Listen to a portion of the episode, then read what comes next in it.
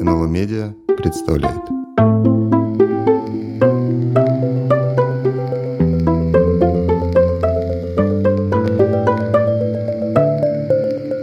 Что изучают гуманитарии?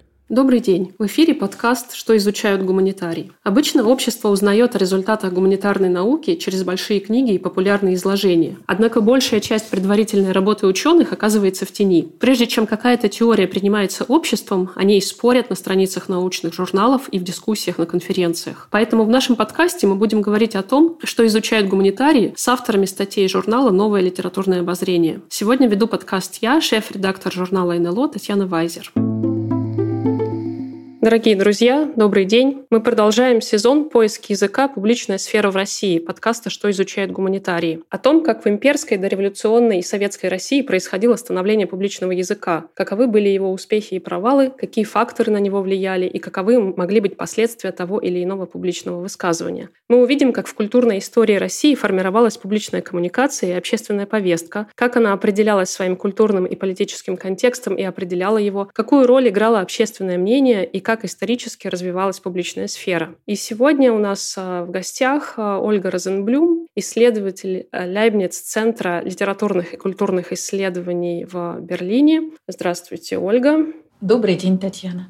И мы построим сегодняшний разговор вокруг а, статьи. Дискуссий не было, открытые письма конца 1960-х годов, как поле общественной рефлексии, которая была опубликована в номере 164 за 2020 год, и она же вошла в сборник «Несовершенная публичная сфера. История режимов публичности», который был опубликован в НЛО в 2021 году. И первый вопрос, который мне хотелось бы тебе задать. Вот традиция открытых писем о которой ты пишешь, в рамках которой ты работаешь, как она вообще развивалась в России? Какие были этапы? Почему, например, ты называешь эту традицию богатая или эту форму самовыражения богатая вариациями форма публицистики? Спасибо. Богатая вариациями формы публицистики – это не мое определение, а немецкого исследователя Райнхарда Никиша, на которого я ссылаюсь. Э, дело в том, что э, мне нужны были какие-то Э, статьи, какие-то работы, исследующие, дающие мне методологию, как исследовать открытые письма. Я э, посмотрела, что написано об открытых письмах, написанных на русском языке. Э, и обратила внимание на то, что много раз разные авторы, не обращая внимания друг на друга, говорят о начале этой традиции. Мол, мы вообще еще это не изучали. А в Германии, наоборот, эта исследовательская традиция возникла. И возникла она э, в связи со всплеском открытых писем. То есть в связи с тем, что само явление стало более заметным и актуальным. И это произошло во время, в период объединения Германии. Исследуя вот этот сам феномен, да, само это явление, Никиш предполагает, что расцвет открытых писем свидетельствует о демократизации общества. И это та точка, с которой мне хотелось бы начать, потому что я считаю, что у нас все совсем наоборот, что расцвет этой формы свидетельствует о том, что других форм недостаточно, других пространств для дискуссий недостаточно. И когда начинаются, когда возникают эти самые открытые письма на русском языке. Но некоторые исследователи относят э, начало этой традиции к переписке Андрея Курбского с Иваном Грозным. А, и действительно, вот э, немецкие исследователи тоже говорят о том, что вот э, они видят, как эта традиция начинается не в этом веке, не в предыдущем веке, а относят к, Лютеру. И здесь возникают сразу два момента. Первое – это обращение к кому-то очень высоко поставленному, а второе – это обращение кого-то, кто раньше был с ним солидарен, а сейчас не согласен. То есть, в общем, и есть в буквальном смысле слова «диссидент», отколовшийся. В чем смысл этой переписки? Написать, сообщить свое мнение или привлечь внимание общественности – то есть кто должен узнать о мнении э, Курбского? Только Иван Грозный или важнее те, кто читают, не присутствуют как бы при этом разговоре, но знают о его существовании. И вот это вот такая форма, которая позволяет э, вести полемику в ситуации, когда нету подходящего пространства для полемики, когда спорящие не могут сойтись рядом и поговорить в присутствии других. Не могут опубликовать свой спор, не могут выйти в эфир.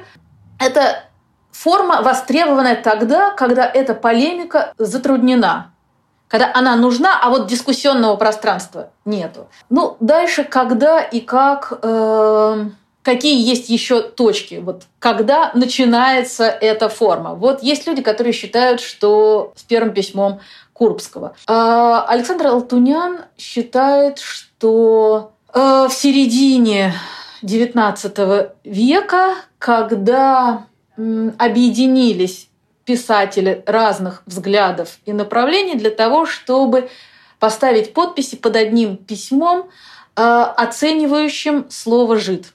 Э, здесь интересно то, что э, это коллективное письмо, и мы здесь сразу говорим о разных каких-то формах, потому что Курбский пишет Грозному, это переписка один на один, а коллективное письмо – это совсем другая форма коммуникации. Люди, которые ставят подписи под таким письмом, они заявляют, что их много, что их мнение репрезентативно. И еще может быть очень важно, кем они являются и насколько удалось показать, что они действительно принадлежат к разным слоям, э, профессиям, э, позициям каким-то. Э, я смотрела просто в Рогали есть ли там какие есть открытые письма. И меня удивило то, что это была очень э, распространенная форма э, публицистики в конце XIX века, в начале XX века и даже еще в 20-е и еще в 30-е годы. То есть несогласие с редактором газеты, несогласие с издателем, не так давшим там какое-то э, что-то опубликовавшим и так далее, это была, э,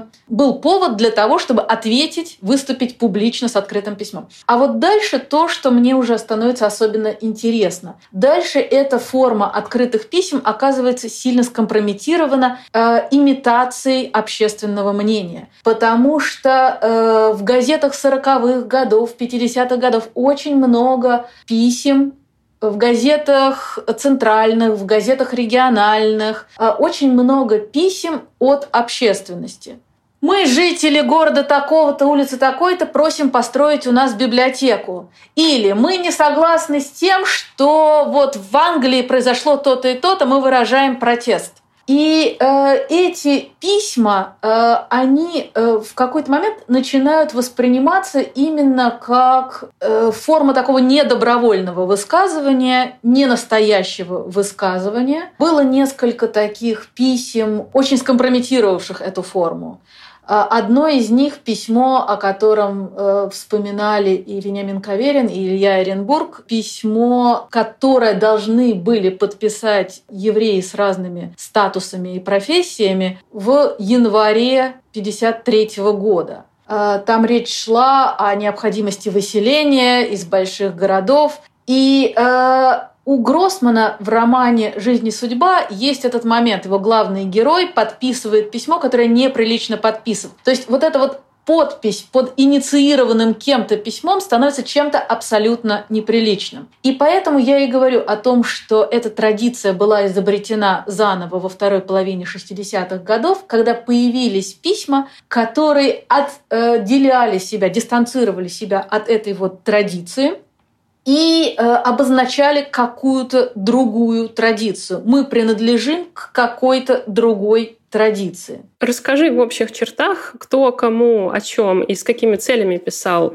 открытые письма вот именно в этот период. И э, как действовала логика публичности в циркуляции писем, как они вообще циркулировали, то есть как было типично для того времени для них циркулировать. Вот ты, например, приводишь э, письмо Лидии Чуковской, Михаилу Шолохову, и ты называешь его письмо-модель, задавшее образец для подобных писем. Можно ли на его примере или на каком-то другом примере продемонстрировать э, драматургию общественного взаимодействия, которое вырастало из открытых писем? Кто-то пишет куда-то, куда кто-то отвечает устно, затем следуют общественные обсуждения или отклики в прессу, или отдаются какие-то директивы со стороны партии. Вот какие круги или какие этапы в публичной сфере проходили открытые письма? Чтобы вызвать какой-то резонанс, чтобы стать замеченными и так далее. Это пример с письмом Лидии Чуковской Михаилу Шолохову, я бы сказала, неудачный или, наоборот, удачный, потому что он был одним, это письмо было одно из немногих действительно вызвавшее реакцию адресата. Это вообще не типичная совершенно история. Обычно адресат скорее, ну, просто вообще в публичном пространстве реакции не было. Значит, на самом деле даже и здесь тоже этой реакции не было на само письмо э, Чуковской. Была реакция на письмо, которое было почти одновременно с письмом Чуковской, э, письмо 62 писателей в поддержку, э, не в поддержку Синявского и Даниэля, только что осужденных, а с просьбой разрешить взять их на поруки. И вот э, Шолохов там с высокой трибуны так очень грубо сказал о людях, которые пытаются заступаться за Синявского и Даниэля. То есть, действительно, ответа скорее не было никакого вот этого пространства дискуссии вообще оно не, не подразумевалось.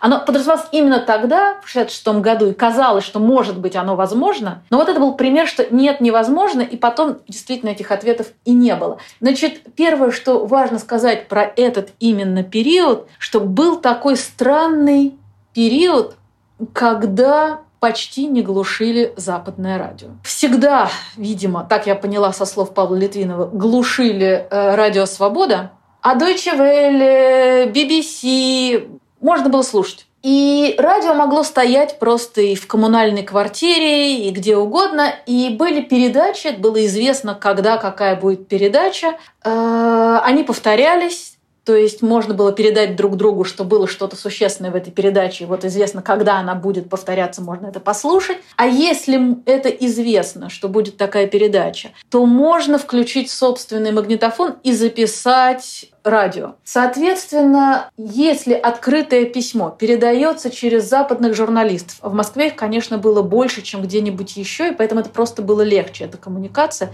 москвичей с западными изданиями была легче, чем коммуникация людей из других э, регионов. И можно было передать тогда это э, письмо э, либо в том же виде, либо в переводе, будет перевод на английский, потом может быть обратный перевод на русский. В общем, текст может быть не точно передан, но содержание будет передано. И потом э, это разойдется в сам издате. Тоже с какими-то изменениями, коррективами, но, но разойдется. И, э, соответственно, эти открытые письма на несколько лет. Вот э, я говорю о том, что Лидия Чуковская реабилитирует саму эту форму открытого письма в 1966 году, обращаясь к Шолохову. Значит, было около двух лет, потому что глушить радио снова стали 21 э, августа 1968 года. В принципе, где-то можно было поймать. Э, если отъехать от столиц, э, соответственно, на Дальнем Востоке было слышно, что-то было лучше слышно. Да? То есть э, просто менялась структура, где чего лучше, как лучше передается информация. Но э, был такой период, когда можно было, и вот об этом периоде моя статья, воспользоваться такой вот площадкой для непрямого разговора. Потому что если один обращается к другому, то другой не отвечает. Это если он высокая какая-то инстанция, чиновник – а если он коллега, бывший коллега, к которому обращается человек, потому что с ним не согласен, а этот коллега тоже для западного читателя репрезентирует существенную часть общества в России. Один репрезентант общества в России хочет поспорить с другим репрезентантом. Тогда тот мог ответить, конечно, но все равно это произойдет не быстро и не вдруг. Он ответит, может быть, через три месяца, когда будет возможность, да, или кто-то что-то опубликовал в журнале за рубежом, пока этот журнал дошел до России, пока его там прочитали, пока написали открытое письмо, передали и так далее, это могла быть очень замедленная такая э, коммуникация. Но тем не менее, это была коммуникация. Скажи, а я правильно понимаю, что вот ты отсутствие прямой коммуникации и называешь имитативной э, формой этих писем? То есть в чем именно заключалась их имитативная природа? Это понятие, которое ты используешь? Нет, я считаю, что имитативная природа была у тех писем, которые публиковались в советских газетах. То есть вот эти письма от общественности, от доярки, от библиотекаря, от кого угодно еще, да, а, от писателей, которые поддерживают что-то или не поддерживают, да, вот это имитация общественного мнения. Соответственно, когда на это отвечают, пытаются по-другому, действительно, пытаются... Ну вот э, у Павла Литвина была идея, что нужно отобрать слово «общественность» у советского лексикона. Нужно создавать собственную общественность и институты вот этой общественности. Открытые письма — это один из институтов существования вот этой вот общественности. Но что это означает? Вот Литвинов собирал э, книгу «Процесс четырех» по материалам суда над э, Гинзбургом, Голландсковым, э, Добровольским и Ложковой. И там есть э, раздел отношения общественного мнения, то есть там письма в инстанции, которые как бы не должны были быть опубликованы, но были переданы Литвинову, чтобы он их там опубликовал, или это именно открытые письма. А, а были письма, это были, могли быть письма индивидуальные, а могли быть именно письма коллективные. И вот, скажем, там 170 подписей. Люди, ставящие там подпись, не знают о том, что другой поставил подпись. Ну, они могут знать о том, что кто-то из близких, если они там передают друг другу как-то эту информацию. Но в целом они не знают, кто еще поставил подпись. Там будет 10 подписей или 170 подписей. Поставит... Э, был такое письмо тоже э, зимой 68 года в поддержку э, Александра Есенина Вольпина, подписанная его коллегами с Мехмата. Так вот, когда я разговаривала э, с кем-то из этих подписавших, с одним из подписавших, он не знал, что подпись поставила его сестра. Я ему вот это показала через много-много лет. И получается, что в каком-то смысле этот образ общественности, образ создаваемый для, может быть, для советских инстанций, для советских слушателей там, по радио и так далее, когда объявляют там 170 подписей, да, и для западных читателей. Да, создавался образ, что выступили многие с протестом. Но эти многие друг о друге ничего не знали. Это не то же самое, что прийти на митинг, увидеть друг друга и ощутить нас много, услышать, что сказал этот, повторить или возразить, да, это э, тоже неполноценная какая-то, не настоящая дискуссия, не настоящая площадка для дискуссий. В этом смысле это имитация, но не в том смысле, что есть, как вот в этих вот советских газетах, есть задача именно, э, ну, что-то здесь, конечно, похоже, что-то здесь похоже. Мы хотим, чтобы явление, вот, то, вот этот наш вот высказываемое нами мнение, чтобы это было репрезентативно. А вот скажи, сейчас мы еще вернемся к имитативности и репрезентации. А возникали ли противоречия громкие и публичные между подписавшими и не подписавшими, в смысле отказавшимися подписать? Например, если общественность ожидает, что ты подпишешь, а ты не хочешь по каким-то причинам подписывать, да? А вызывало ли это какие-то громкие общественные споры? Да, Несколько раз было так, что человек снимал свою подпись, или, что хуже для подписантов, через газету, через какую-то советскую газету сообщал о том, что его подпись там поставлена неправильно. Он не разрешал. А, были случаи, был случай, когда люди сказали, что они свою подпись под этим письмом не ставили, но сохранился подлинник, оригинал. И там было видно, что их подпись стояла. То есть э, все время возникали какие-то э, оказии, потому что люди могли э, либо там разрешить, а вот там вы будете писать, ну так ставьте сразу мою подпись. Или они подписались под письмом да, в поддержку вот э, осужденных на процессе четырех, но под письмом в эту инстанцию, а не в эту инстанцию. Там могла быть какая-то путаница. Но вот после первых таких э, случаев действительно стали придавать значение тому, как именно собираются эти подписи, чтобы все было абсолютно прозрачно, насколько это возможно. А, ты говоришь, что параллельно открытым письмам писались и закрытые письма во власть, да? Вот чем был обусловлен их открытый или закрытый характер, и какие с большей вероятностью добивались целей, вероятно, и цели у них были разные, да? Вот ты пишешь, что в конечном счете личное открывало пространство для дискуссии, а открытое или полузакрытое, полуоткрытое нет, да? Вот есть такой пример, тоже связанный с делом Синявского и Даниэля, 66 год. А, тоже это в смысле письмо 62, письмо леди Чуковской Шолохову. И вот еще письмо а, Владимира Тендрякова Демичеву, секретарю ЦК КПСС по вопросам идеологии, истории и культуры. И э, он не подписал письмо 62. Это видно, что его письмо написано практически одновременно. То есть вряд ли он не знал о существовании такого письма. Его письмо по интонации гораздо менее нейтральное, чем письмо этих 62 причем менее нейтральная в разных направлениях, потому что, с одной стороны, он позволяет себе там процитировать Маркса, то есть как бы апеллируя к каким-то общим текстам, авторитетам и так далее. И это было, вероятно, неловко сделать в письме общем декларирующим какую-то такую позицию. Да? А с другой стороны, а это письмо гораздо более резкое.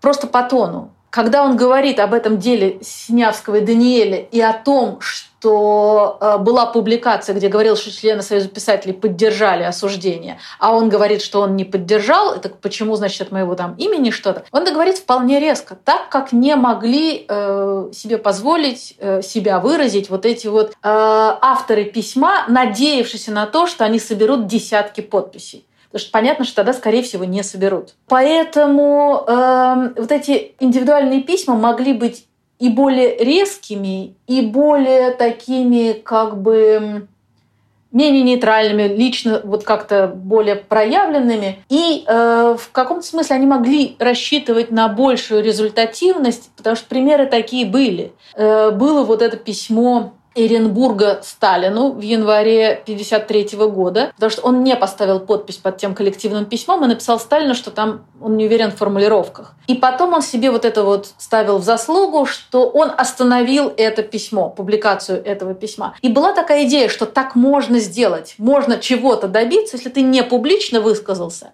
а именно лично. Потому что если публично высказался, то это декларация позиции скорее, но особенно вот это после этого письма 62, это воспринимали как декларацию, которая не приведет к прямому результату, может быть, косвенно приведет в том смысле, что на Западе поднимется шум, и это как-то повлияет, но э, рассчитывали на формирование общественного мнения они гораздо больше, чем на прямой результат что там выпустят или досрочно освободят, вот что-нибудь такое. А вот это индивидуальное письмо, значит, был пример Эренбурга, и, собственно говоря, были примеры э, защитников Бродского в 1964 году, которые действительно в течение полутора лет писали в самые разные инстанции, и у них получилось. Они когда писали в эти инстанции, они не обвиняли систему, они обвиняли конкретного плохого исполнителя чего-либо. Там этот плохо судил, а этот там плохо разобрался, а этот еще что-нибудь. И таким образом они требовали чего-то абсолютно конкретного. Но это э, не тянуло на декларацию. Это не то, что могли поддержать западные радиостанции.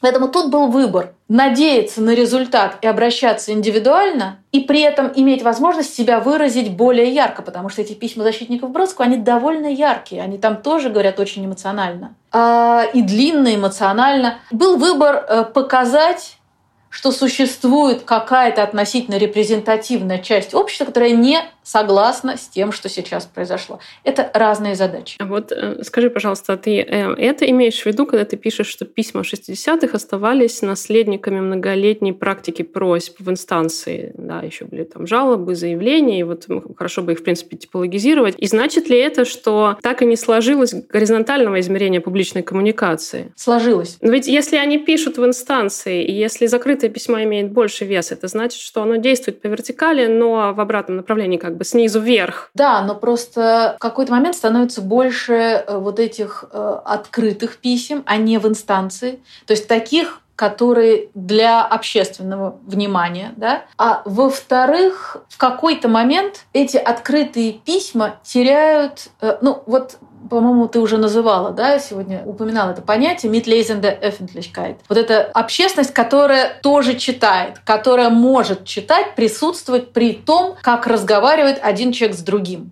Есть главный адресат, а есть вот второй адресат, имплицитный адресат, вот это вот общественность, которая тоже читает. Так вот, в какой-то момент она становится а, основным адресатом. И фигура того, к кому обращаются, она может быть уже вполне случайной. Примечательно письмо, обращенное к писателю Грину Александром Даниэлем, сыном Юлия Даниэля, который в этот момент э, в тюрьме и в тяжелых условиях. И он там, собственно, так и пишет в этом письме, почему я обращаюсь именно к вам, чего я от вас хочу. Ему важно, чтобы там где-то на Западе подняли какой-то вообще шум, и это может быть совершенно другой э, адресат. Просто он надеется, что именно этот адресат поднимет шум. Да, а было письмо в январе 68 года э, Павла Литвинова и Ларисы Богораз э, к мировой общественности. Мировая общественность становится адресатом. Тут уже нет конкретного адресата. Кто должен отвечать на это письмо? С другой стороны, э, были письма вообще без адресатов. И тут непонятно, почему мы классифицируем этот текст как открытое письмо, если оно не имеет ну, вот этой важнейшей характеристики строки адресации. Да? Чем оно отличается от статьи, например. Поэтому тут действительно о жанрах э, говорить, о четком разделении жанров говорить трудно, а еще трудно говорить потому, что эти письма, их собирали э, в архиве там, они существуют сейчас в архиве «Радио Свобода». И иногда э, человек, который их каталогизировал, он мог сказать, что это открытое письмо, а мог сказать, что это заявление, а мог там, дать какое-то другое название. То есть мы не всегда можем быть уверены, что именно автор определил этот текст как открытое письмо. И не всегда можем быть уверены даже, что автору было важно, что это заявление или открытое письмо. Давай вернемся к вот этому очень интересному понятию «Mitlesen der Öffentlichkeit». Это, насколько я понимаю, ты берешь у немецкого автора Рольфа Бернарда Эсихи, да, который под этим подразумевает общественность читающих друг друга людей. Да? И ведь а, ее вот эту а, модель Mittlesende Öffentlichkeit можно, в принципе, применить к разным этапам российской истории. Да? Просто она исторически видоизменялась, и именно в изучаемый тобой период она принимает какие-то определенные формы. Может быть, ты расскажешь об этом, и я хочу а, в дополнение к этому задать еще такой вопрос. Вот Чуковская, которую ты цитируешь, говорит о другой литературе и другой общественности. Да? Э, а сейчас ты говоришь о том, что адресатом была и мировая мировая общественность. Да? Можно ли вслед за Юрчиком сказать, что э, на тот момент э, существовало несколько образов общественностей, что это не была одна гомогенная общественность там, или публичная сфера, но были несколько разных, и тогда как они соотносились друг с другом? Была идея, это все разные люди, находящиеся недалеко друг от друга, да, потому что Павел Литвинов или Чуковская друг с другом знакомы, но разные виды деятельности, разные поколения. Значит, у Литвинова была идея отнять слово «общественность» у лексикона идеологического и включить, вторая идея, э, прогрессивную российскую общественность, то есть это не вообще все, а вот те, кто, кому интересно вообще, что сейчас происходит, вот интересна несправедливость, вот сейчас осудили людей несправедливо, и они включаются, да, включить этих людей в мировую общественность. То есть э, мировая это не наша, а с другой стороны мы можем быть частью мировой. Вот надо стремиться, чтобы вот это вот прогрессивные слои там было такое слово прогрессивная общественность, чтобы вот эти вот прогрессивные слои нашей общественности, они входили вот, вот в мировую общественность. Скажи, а вот та общественность, из которой они хотели изъять значение, чтобы перенести э, его на другие реалии, та общественность была порождением, собственно, советской прессы, это была социалистическая общественность, мобилизованная, да, э, откликающаяся на призывы партии. Это была именно, да, общественность, характеризующаяся через имитацию. То есть, когда, скажем, скажем, на каком-нибудь собрании известно заранее, кто выступит и какова функция этого выступающего. Да? А вот тут люди сами. И э, у Чуковской была идея, э, что почему, собственно, ее письмо, вот это действительно письмо, мне кажется, э, к Михаилу Шолохову действительно реабилитировало вот эту форму открытого письма, которую она как раз знала, что это вообще за форма, что это за письма, потому что там какой-то из писем открытых, которые я видела в Иргали, написал Корней Чуковский кому-то из тех, с кем он там что-то публиковал. Вообще, в целом, э, ей была понятна эта форма до того, как она стала вот этой вот имитацией общественного мнения. И она свое письмо к Шолохову строит именно таким образом. Вы выступили сейчас, он произнес некоторую речь от имени советского писателя. Это был 23-й э, съезд КПСС, и он выступил как представитель, там его даже так пригласили. Вот сейчас выступит советский писатель. И она ему написала, вы выступили как бы от моего имени, а не разрешаю. И есть, если вы не знаете, есть э, традиции у русской литературы другие. Вот есть Чехов, есть Короленко. Они защищали людей. А, и она просто показала, что есть что-то другое и в сегодняшнем дне. Вот те, кто поставили подписи под письмом в защиту Синявского и Даниэля, вот эти 62 человека, они наследники той традиции. И это тоже такое, это не про реальность. Да, это про конструирование вот какого-то образа, к кому мы, к чему мы принадлежим, да, кем мы являемся. Давай вернемся к парадоксу, о котором ты уже начинала говорить, что открытые письма – это скорее свидетельство о том, в нашем случае, да, советском, позднесоветском, что нет пространства для полемики, нежели свидетельство наличия этого пространства.